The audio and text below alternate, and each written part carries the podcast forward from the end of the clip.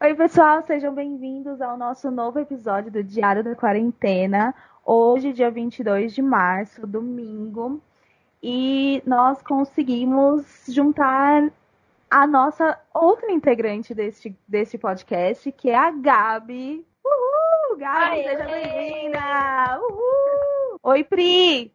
Tudo Olá. bem? Tudo. Aqui é a Priscila. Continua em New Jersey, ainda em quarentena, firme e forte na quarentena. Como que vocês estão? Hoje eu acordei meio desanimada, acordei tarde, nem fiz ainda meu, meus exercícios matinais. Gabi daqui a pouco vai puxar minha, minha orelha, mas eu já tô arrumada para depois dessa gravação já, já começar os exercícios com as músicas de hoje. Falo do meu estresse com, a minha, com as pessoas que moram aqui nessa casa. Ah, hoje foi um dia bem tranquilo, acordei, tomei café da manhã. Ai, que mentira. Não, fala que foi estressante mesmo. Fala. Não precisa entrar em detalhes, mas. Ai, Priscila hoje... mora com roommates. Ela tem dois roommates. E aí, quando não é um, é outro que enche o saco. Eu me apresento ou já começo reclamando do dia? apresento e depois reclama. Então tá. Meu nome é Gabriela. Eu conheci as meninas em New Jersey, que eu acho que foi dito já no primeiro podcast. Fiquei dois anos aprontando com elas lá. Depois vim para a Itália aprontar aqui. Então. Tô há dois anos. Sou, faço master aqui e sou au pair. Bom, o meu dia foi difícil. Hoje, hoje levantou difícil. Eu acho que se bobear foi um dos primeiros, no primeiro dia mais difícil que eu tive, eu acho. Quantos dias que você tá de quarentena? Só para o pessoal saber o porquê que foi difícil. Quarentena começou aqui no dia 8 de. Bom, foi decretado no dia 8 de março à noite, né? Que a gente descobriu. Uhum. É, então, eu tô 8 de 14 março. dias. E como que Entendi. foi, Gabi, toda essa transição desde o começo até agora, até eles decidirem fechar tudo? Olha, foi bem confuso, porque a gente estava meio que apreensivo, mas ao mesmo tempo tranquilo, desde quando eles encontraram o primeiro caso. O primeiro caso de corona foi detectado por um casal que veio a turismo é, de, de Wuhan, é, Wuhan, na China, né, a província que começou tudo, a Milão. E aí eles passaram mal em Roma e ficaram isolados lá durante uma semana. Era só eles. De repente, na outra semana, é, descobriu-se oito casos. Depois deu no dia. Eu lembro, eu lembro mais exatamente no dia 23 de fevereiro. Que no dia 23 de fevereiro que o teve o boom, porque tava se suspeitava-se que estava controlado, eram 16 pessoas com duas mortes. E no dia seguinte a gente amanhã dormiu com 16 pessoas e acordou com 56. Então foi quando as autoridades já falaram e explicaram que não era mais um controle, que a população estava infectada, porque dessas 56 tinham pessoas que tinham que não tinham tido contato com quem tinha estado na China. No dia 25, as aulas foram canceladas. Desde dia 25 de fevereiro não tenho mais aulas. As crianças com que eu trabalho não têm aulas. Só que você estava pedindo-se medidas de proteção. Era só medidas assim, não saia, não evitem lugares cheios, não vá em mercado, não vá nisso, não vá naquilo, mas a população era sempre a mesma história que eu vejo se repetir aí, que é só uma gripe é só uma gripe, só que os números foram aumentando, aumentando, aumentando, e quando atingiu o nível sanitário máximo, de 8 de março, o governo teve que estipular um decreto onde se sair na rua, você pode ser preso. Porque Complicado. você está passando, tipo assim, você está assumindo o risco de que você pode contaminar outras pessoas. Então, hoje na Itália, nós vivemos uma crise sanitária. É, o nosso exército está na, o exército italiano está na rua, para até garantir a segurança pública, porque Uhum. eu sei, tipo, lendo, que quando se mexe com o sistema sanitário de um país, pode se ocorrer revoltas. E todos essa- é, é, um, é uma vida de incertezas, por exemplo. Todo dia a gente vê um, tem medo de ser um novo decreto, sabe? Eu tô na região, eu tô na segunda região mais contaminada, que é a região norte central. Uhum. Então, assim, as, as as notícias são sempre tristes. A gente evita ficar na televisão, porque dá uma depressão. Não que falar, tipo, porque a Itália é um país é, muito gostoso, sabe? Você sai muito. Tem vida- liberdade. Sim, é um país que você, tipo assim, você anda muito. A Itália você anda muito, porque Sim. é, eu acho que todos os países da Europa é um pouco disso. Você anda demais. Principalmente os latinos, você anda demais, você encontra as pessoas demais, você cumprimenta todo mundo. É, é uma dinâmica social muito, muito forte. E aí, Sim. do nada, e mesmo em cidades grandes, entendeu? Mesmo em cidades grandes, é uma dinâmica social muito grande. Bolonha tem de 300 a 400 mil pessoas e ela é- tem a universidade mais antiga da Europa, então chega a um milhão de pessoas a cada seis, é, seis meses. Tem essa troca, essa rotatividade de pessoa. Então você Uhum. sai uma cidade viva. Aí você vê tudo tudo vazio e ao mesmo tempo as pessoas todas trancadas em casa. Aí E É é da forma- muita gente mano. também não entende. Eles dizem que estão sendo afetados só os idosos, mas não. Todo mundo está sendo afetado. Só que quando eles têm que colocar numa unidade intensiva de tratamento, eles preferem colocar alguém jovem a colocar um idoso. Por isso que está se tendo esse rumor que só os idosos estão morrendo. Aqui na Itália tem um Hum. site que ele, tipo, ele te dá meio que as porcentagens do, das, dos contaminados e de quem tá em casa e de quem tá no hospital e de quem tá em terapia intensiva. Realmente, terapia intensiva, é pequena. Mas o número de pessoas internadas precisando de balão de oxigênio é igual ao domiciliar. Então, na hora que você para para contar isso, a porcentagem não é 20% que, que, não, que não é só uma gripinha está sendo maior a porcentagem. Outra situação também que é, que é perigosíssimo e por isso que se faz a quarentena também, além de fazer isolamento social, que é muito importante, é porque hoje em dia, se eu, eu moro aqui, eu moro em Bolonha, mas eu não moro em Bolonha centro da cidade. A Bo- Bolonha conhecida por ter montanhas e eu moro em Bolonha na montanha. Se eu sair de carro e eu sofro um acidente, hoje eu posso morrer porque eu não tenho atendimento básico para isso, porque se precisar de uma cirurgia, as salas cirúrgicas estão sendo usadas para entubamento. Porque é Sim. o outro, como não tem mais espaço na UTI, eles estão usando espaço de, cirurgia, de salas cirúrgicas. Ou seja, uma pessoa, às vezes, por exemplo, com uma crise de apendicite, pode vir a óbito, porque não tem uma sala de cirurgia esperando ela para usar. E as pessoas não estão conscientes disso. É, uma, é um vírus que que se espalha muito rápido e que essas primeiras medidas de isolamento é muito importante. O italiano não respeitou. A gente não pode também. O italiano e o espanhol não espe- respeitou, que são os dois pi- piores países no momento, né? Aqui na Europa Uhum. não se houve um respeito. E enquanto eles sabiam, por exemplo, porque nós sabíamos que os políticos estavam ali discutindo é, como que ia fazer e brigando entre eles novamente, fazendo bancadas políticas e a gente com bolinha de gude né, na mão deles.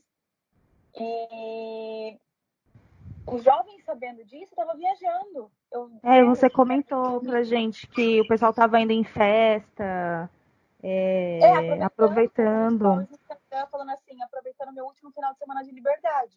Só que aí eu fui ver um vídeo de um Instagram de um especialista, um médico da nossa idade também é, espanhol, e ele falou que esses dois finais de semana que, os- que os jovens não fizeram o auto-isolamento sem precisar de um decreto, e sabendo que ia ter o isolamento e, e brincando, é, ah, os meus últimos finais de semana de liberdade, foi onde se contaminou a, ma- a maior quantidade de pessoa que está sendo, que tá atingindo o ápice na Espanha hoje, entendeu? Quantos, quantos, quantos mortos ontem? Ou em uma noite morreu 793 italianos. Meu Deus. Nossa, isso é surreal, né? Surreal. E o mais triste é que as famílias não podem ir visitar, não pode pegar aquele corpo. Eles não podem. Ninguém pode. Quem tá indo buscar e cremar e fazendo fila em Bergamo são os, o, é o exército. Nossa, é complicado. É o exército que tá cremando. A família não tem nem direito de falar adeus. Teve um jovem de 32 anos que faleceu ali em, em Bergamo. E 32 anos, eu tenho 30. Eu tenho 30 anos. Um jovem de 32 anos faleceu. Por quê? Porque ele pegou o vírus e ele tava como ele é, tinha sofrido é, um, um acidente. acidente de moto, pelo que eu entendi. E ah, era que ia ter que fazer cirurgia de joelho, não foi? Do joelho? Ele não, fez. ele pegou o vírus há, há, um mês atrás. Ele fez a cirurgia de joelho, só que tava, um, tava é, rejeição. Ele estava sofrendo uma rejeição. Ah. Então a imunidade dele estava muito baixa. Ele pegou a gripe e não aguentou. Não é brincadeira. Esse primeiro momento de auto-isolamento é essencial para é. saturar o serviço público. É essencial. É, aqui no Brasil começou isso, né? Esse praticamente essa segunda-feira, essa semana. É... E tem gente que eu vi que saiu, tem gente que, sabe, pessoas jovens que saíram. E é complicado isso, porque, tipo, é meio que ser egoísta, né? Já sabe o que tá acontecendo, tipo, não, não começou aqui. A gente tem dois exemplos no mundo do que aconteceu e, tipo, a galera não toma consciência, né? É isso que, que fica mais é, revoltante. Mas alguém sabe dizer qual é a faixa etária, a principal faixa etária que não está respeitando? Porque eu vi meus, meus primos de 15, de 15 a 20 anos conscientizando, tipo, mandando notícia é, para evitar fake news, sabe? quebrando uhum. fake news, meus primos é, conscientizando meus tios, que são mais velhos, a ficar em casa. Então, eu queria saber qual é o grupo de pessoas que não está respeitando isso. Porque eu vejo um monte de gente fazendo campanha no, no, no, Instagram, no Instagram, online, sabe? Para ficar em uhum. casa. Uhum. Então, eu, eu me pergunto qual é o grupo de pessoas que não está respeitando. Eu, eu vou falar pela minha experiência, então, eu vou colocar assim o termo bolha social, né? eu moro numa cidade universitária e eu percebi que aqui quem foi o maior responsável foram os jovens. Os jovens na faixa de 18 a 36 anos, os universitários. E quando eu coloco 36 anos, eu tô colocando porque aqui é uma universidade antiga. Então, tem gente fazendo mestrado, doutorado e graduação.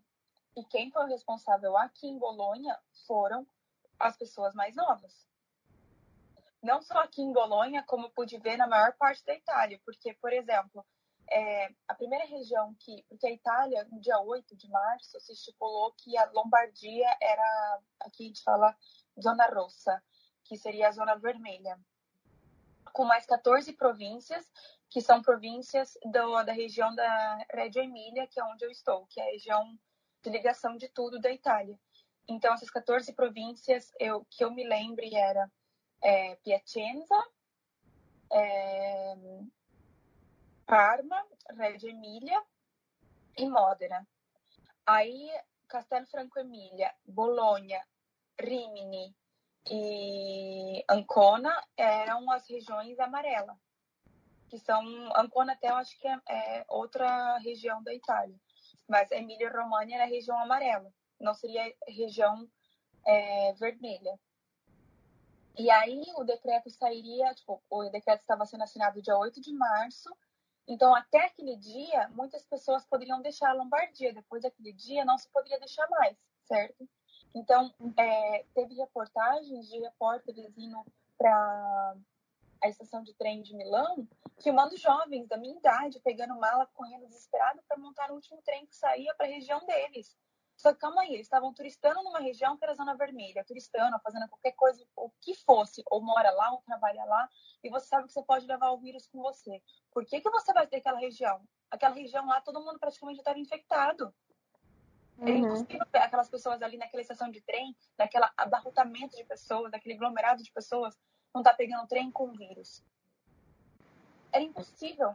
E aí o que aconteceu? Em três dias, que é o, o, os dias que o vírus praticamente demora para apresentar sintomas, em três dias, na quarta-feira, a Itália em toda era zona vermelha e toda a Itália estava sendo fechada. Uhum. Entendeu? Então eu não posso tapar o sol com a peneira, não posso é, falar que não foram os jovens, porque foram. Uhum. Foram essas pessoas que fugiram, foram as pessoas que saíram de última hora. Como muitos casos no Brasil, foram turistas que a gente pediu para o grupo no Facebook, não vem, até porque se você vir para cá agora no momento, não vai fazer diferença nenhuma. Os museus, museus estão tudo fechado, é tudo fechado. Sim. Veio e ainda na maior cara de pau teve a cara, teve a cara de pau de fazer posts reclamando porque estava fechado as coisas. Em que país uhum. essas pessoas vivem? É, outra coisa que eu quero falar sobre isolamento, auto-isolamento ou ficar em casa, porque ainda no Brasil não saiu, e nem nos Estados Unidos saiu um decreto falando que se você sai para fazer até um passeio, você corre o risco de ser preso ou outra coisa assim. Não tem um decreto falando. Não. Agora, até agora, são só medidas preventivas do Estado, fechando estabelecimentos e tal. Mas uma coisa que é muito importante quando a gente fala de auto-isolamento. Auto-isolamento significa não fazer visitas na casa do amiguinho e nem receber amiguinho na tua casa. Sim. Entendeu? Auto-isolamento é você com as pessoas que você mora, que você convive. É isso que eu ia perguntar, Gabi, como que você está lidando com esse auto-isolamento? Porque auto-isolamento não, né? Com essa quarentena aí determinada pelo governo, porque a gente é bem ativa, né? A gente não para em casa, a gente sai, vai pra academia, vai para um lugar, vai para outro. A gente quase não para em casa, então eu imagino que esteja sendo muito difícil. Olha, o problema até que eu disse, não é só não ficar, ficar em casa. Tudo bem, pra, pra mim é muito complicado, como você mesmo disse, para nós é complicado não, é, não sair, porque nós somos ativas. Mas é, eu percebo que o que mais afeta é você não ter mais escolha. A gente não tem essa escolha. A escolha foi tirada da gente. Não é questão de uhum. escolher sair, escolher ficar em casa. Não, a gente não tem a escolha de sair, a gente tem que ficar em casa. E isso é muito complicado. Você sente literalmente que você está sendo privada. Você está sendo privada.